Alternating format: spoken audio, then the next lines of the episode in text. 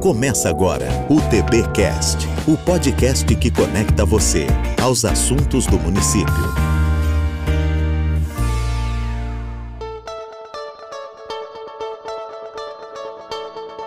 Olá, tubaronenses! Bem-vindos a mais um episódio do TBcast, o podcast da Prefeitura de Tubarão. Produzido pelo Departamento de Comunicação, Gabinete do Prefeito, o TBcast tem um episódio inédito toda semana e é mais um canal de comunicação da Prefeitura levando informações importantes para os cidadãos. Eu sou Natiele Paz e, na companhia do jornalista Ramires Linhares, neste episódio vamos conversar com o presidente da Fundação Municipal de Saúde, Dyson Trevisol.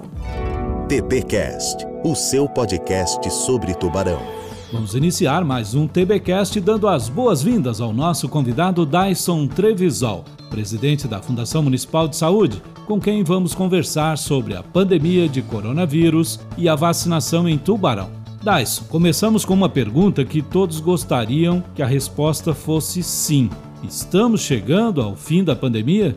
Bom, Amires, boa tarde. Boa tarde a todos. É um prazer falar com vocês. Na verdade, essa pergunta é uma pergunta muito difícil de a gente falar, mas nós já estivemos mais longe do fim. Essa é a resposta correta nesse momento. Estamos a caminho do fim da pandemia. Quando que isso vai acontecer? Depende muito da população, da vacinação e da evolução aí no mundo inteiro com relação à transmissibilidade da doença. Você tem apresentado nas várias palestras e entrevistas que tem dado os números da pandemia desde a identificação do primeiro caso aqui na cidade, em 2020. Dá para fazer um resumo para gente dessa linha do tempo? Nessa linha do tempo, nós iniciamos em março do ano passado com o primeiro caso. Tivemos até o momento três grandes picos relacionados à doença um que aconteceu no meados do ano passado, o outro entre o final do ano passado e mais ou menos abril, maio deste ano, que nós tivemos maior número de casos e óbitos aqui no município e também isso se refletiu no estado e no país. E agora, nos últimos três meses, nós tivemos mais um pico, que é um pico menor do que os demais. No entanto, nós consideramos isso uma segunda onda que teve desde o final do ano passado até há dois meses. Neste momento, nós estamos com transmissibilidade baixa, essa transmissibilidade baixa é comparável a março do ano passado, aproximadamente aí março a maio do ano passado, nós tivemos essa quantidade de número de casos diários, em torno de 10 casos novos por dia. Isso é um bom sinal e é um sinal de que a vacinação está evoluindo e eu espero que continue dessa forma, apesar de estarmos um pouco preocupados ainda com o que vem pela frente. Secretário, você sempre teve um comportamento sereno diante de toda esta situação que a gente está vivendo. Qual foi o pior momento vivido até aqui? O pior momento que nós vivemos dessa pandemia, além do inicial, que foi um susto para todos, né? Todos aqueles momentos de discussão, de fechamento, de lockdown, etc. Nós tivemos um momento delicado no início desse ano, com um número de casos exorbitante aqui no nosso município, o número de óbitos também, preocupações com o futuro, achando que talvez a pandemia já tivesse passado com a virada do ano 2020 com 2021, e ela veio com bastante força, né? Então foi o momento mais delicado de todos em que nós nos assustamos e que todas as pessoas que trabalham na saúde, funcionários e todos os responsáveis por essa área estavam muito cansados, exaustos, um ano de trabalho, que aí a pandemia veio com bastante força O que a gente precisa, né, precisou naquele momento fazer especificamente, unir as forças para que a gente pudesse passar. É, enfim, passamos por um momento mais delicado e hoje nós estamos numa fase um pouco melhor do que nós estávamos naquele momento. Em Tubarão, faleceram mais pessoas de Covid do que a média estadual ou está sendo igual em todos os municípios? Temos alguma situação peculiar por aqui que contribuiu com o agravamento da doença? A média de óbitos que nós temos aqui no nosso município, se nós pensarmos na questão da letalidade, que leva em conta os casos de pessoas contaminadas e os óbitos, ele é muito parecido com a média do estado. Nós temos aqui no estado uma média de 1,6% de letalidade e Tubarão está em torno de 1,8% de letalidade. Se compararmos com outros estados aqui no Brasil, a maioria dos estados está acima de 2% de letalidade, portanto é uma letalidade baixa. No entanto, foram mais de 430 pessoas que já morreram aqui no nosso município e é lamentável que a gente tenha perdido tanta gente em virtude de uma doença. Eu espero que isso não aconteça daqui para frente, mas nós temos que contar sempre com a vacinação, que é um ponto dos mais importantes nesse momento. Você já falou aqui da variante Delta. Se fala também mais uma variante, a Mi. São perigosas? Corremos o risco de termos um novo pico de agravamento da contaminação? Na sua opinião, vai ser comum o aparecimento de novas variantes do vírus? A questão da, das variantes que têm aparecido, nós tivemos uma das variantes que foi no início do ano, que foi uma das piores que existiu, né? A P1, que inclusive surgiu na Amazônia, foi a que mais vitimou pessoas aqui no Brasil. E surgiu agora há pouco tempo a variante Delta, surgiu na Índia e que também trouxe alguns problemas de reinfecções, principalmente daquelas pessoas que são vacinadas já há mais tempo. Essa variante Mi, que surgiu agora durante essa semana, que nós ficamos sabendo dessa informação, na região da Colômbia, nós não temos ainda informações concretas de que se ela é mais transmissível, se ela é mais agressiva ou não. O que tem que ficar bem claro a todos que todas essas variantes que apareceram até agora, as vacinas estão sendo eficazes. Claro que por um tempo e por isso que nós vamos vacinar pessoas que têm mais de seis meses de vacinação com uma dose de reforço. E o surgimento, por fim, de novas variantes vão ser comuns em qualquer tipo de vírus que faz uma mutação. Para que a gente pare de ter novas variantes, nós teríamos que ter uma vacinação igualitária em todos os países do mundo. Em nível administrativo, a Prefeitura de Tubarão e a Fundação de Saúde, sob seu comando, lidaram de forma adequada com a pandemia? Tem algo que foi feito que você faria diferente? E a população, na sua opinião, absorveu bem os regramentos e as medidas sanitárias? O atendimento da pandemia nesse período de um ano e nove meses que nós estamos à frente da Fundação fazendo todas as ações necessárias e possíveis, eu acredito que tenha sido feita de forma adequada. Infelizmente, nós não tínhamos uma vacina desde o início para resolver a situação.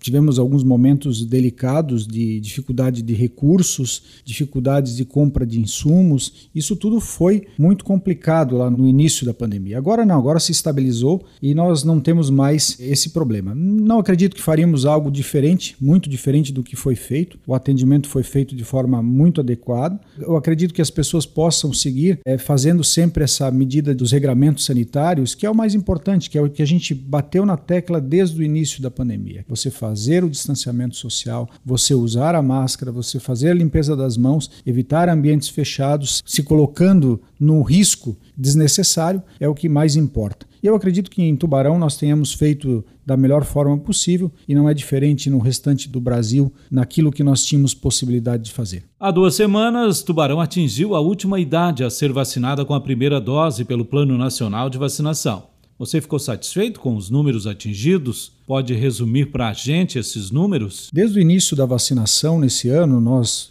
focamos muito naquilo que deveria ser feito, que é colocar vacina no braço da população. Conforme as vacinas foram chegando no nosso município, nós fomos avançando nessa vacinação sem burocracias, sem criar nenhum tipo de problema ou obstáculo para a população se vacinar e seguindo as regras que estavam postas pelo governo do estado e pelo governo federal. Nós atingimos a população acima de 18 anos como uma das primeiras cidades, se não a primeira cidade do estado de Santa Catarina acima de 100 mil habitantes atingir essa marca. Isso se dá ao trabalho árduo de toda a nossa equipe e todo o empenho que as pessoas fizeram para chegar nessa situação. Temos que agradecer a todos que participaram dessas campanhas de vacinação, porque foram momentos muito delicados, muito difíceis, finais de semana, às vezes à noite também, nos postos de saúde, nos nossos drive-thrus, com apoio da Guarda Municipal, com apoio da gestão municipal, nós conseguimos chegar nesse número de forma agradável. Nós já vacinamos mais de 96% da população com a primeira dose. Agora é buscar essa mesma população para finalizar com quase 100% aí de vacinação de segunda dose também, para que todos estejam bem protegidos contra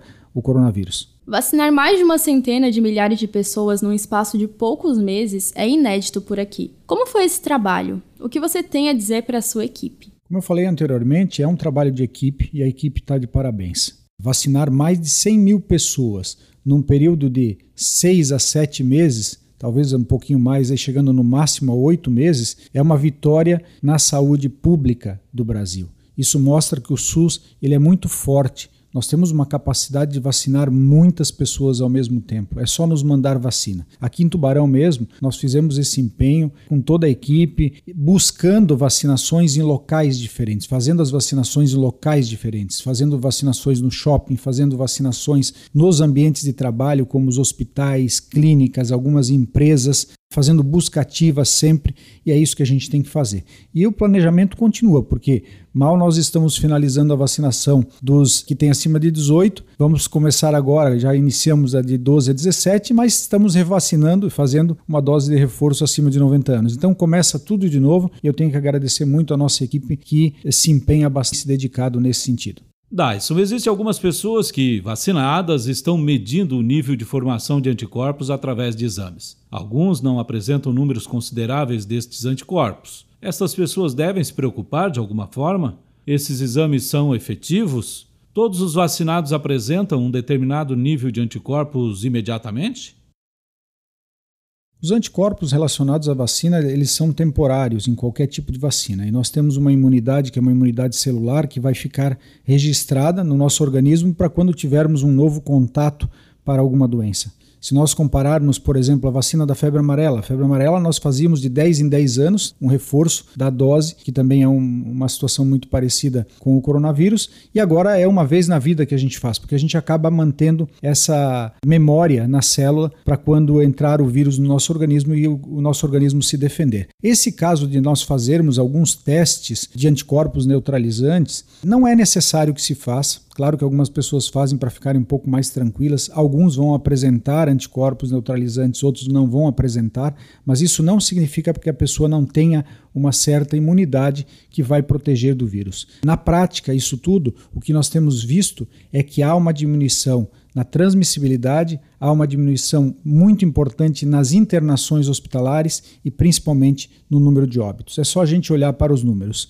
O que nos preocupa nesse momento é só o tempo dessa imunização. E por isso, a dose de reforço que vai acontecer para todas as vacinas e para todas as pessoas, provavelmente aí com o tempo vai se deliberar dessa forma, para que a gente tenha que fazer uma nova dose de reforço. Depois disso, talvez lá em 2023, 2024, essa vacina seja anual ou a cada dois anos, ou talvez até a cada quatro, cinco anos, vai depender muito da evolução da doença. Qual a importância da segunda dose e qual o planejamento para a aplicação daqui para frente? E quem fez a primeira dose com AstraZeneca pode ir antes do prazo, confere? E os outros imunizantes, como ficam?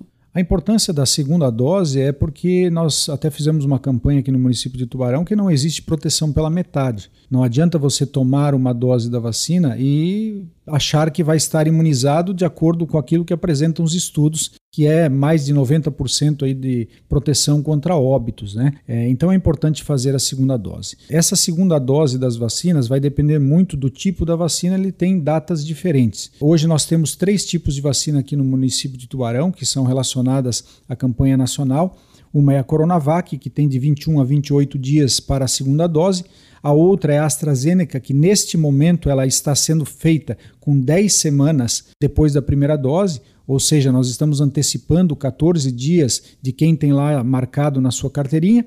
E nós temos a Pfizer, que são 12 semanas. A partir de meados de setembro, o Ministério da Saúde já deliberou e essas duas vacinas, tanto da Pfizer quanto da AstraZeneca, passarão a ser é, aplicadas com oito semanas da primeira dose. Semana passada, iniciamos a aplicação de doses de reforço para idosos. Como vai funcionar esta aplicação aqui em Tubarão? Quando nós iniciamos essa dose de reforço, calculamos a quantidade de vacinas que nós tínhamos aqui no nosso município, que eram poucas vacinas, porque nós não recebemos ainda do governo federal novas doses para esta população e nem para a população de 12 a 17. Como nós tínhamos poucas doses, abrimos apenas para aqueles idosos acima de 90 anos e com mais de seis meses da segunda dose. A previsão era de 250 idosos, nós temos aí em torno de 90 idosos vacinados até o momento. E agora nós estamos indo nas ILPIs a partir da semana que vem, que são as instituições de longa permanência de idosos, e nos acamados para fazer essa dose de reforço. Então, eu acredito que mais uma semana ou duas nós consigamos finalizar esse grupo. Dia 15 devem chegar mais doses para que a gente possa avançar até vacinar aqueles que têm acima de 70 anos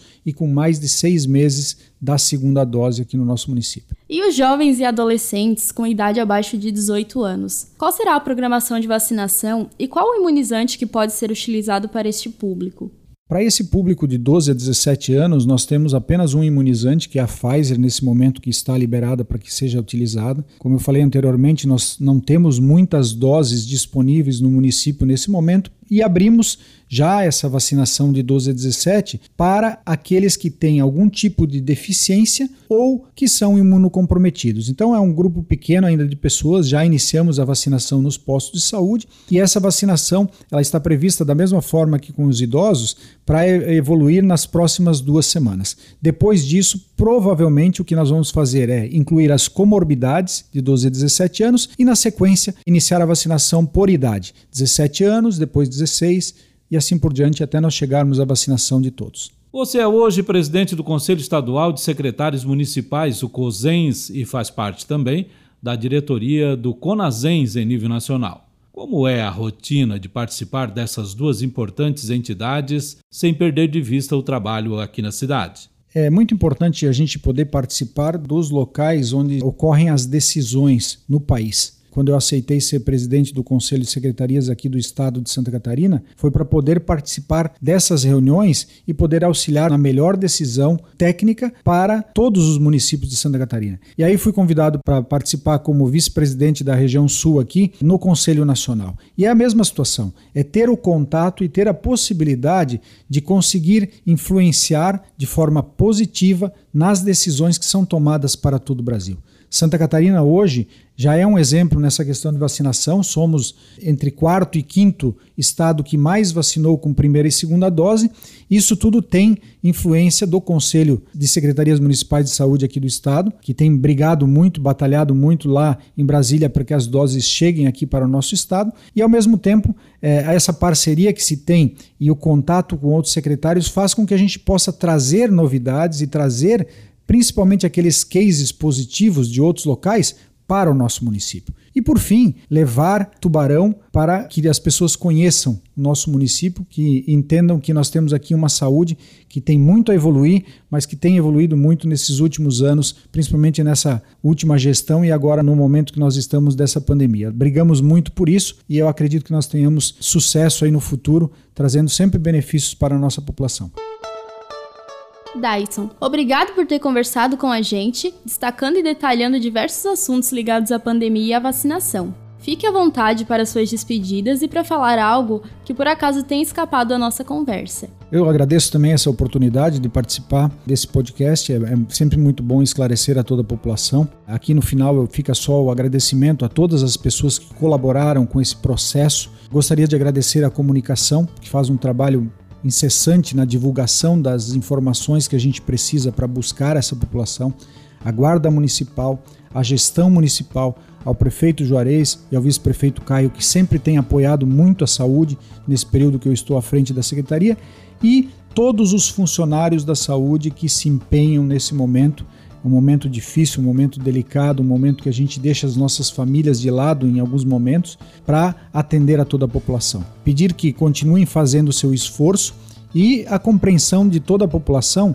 de que nós estamos fazendo o melhor possível e buscando sempre melhorar. Essa é a, a, função e é por isso que eu estou na saúde aqui no município de Tuarão. Muito obrigado e um grande abraço a todos. Mais uma vez, nossos agradecimentos ao secretário Dyson, à querida Natiele e assim chegamos ao final do nosso episódio de hoje do TBcast.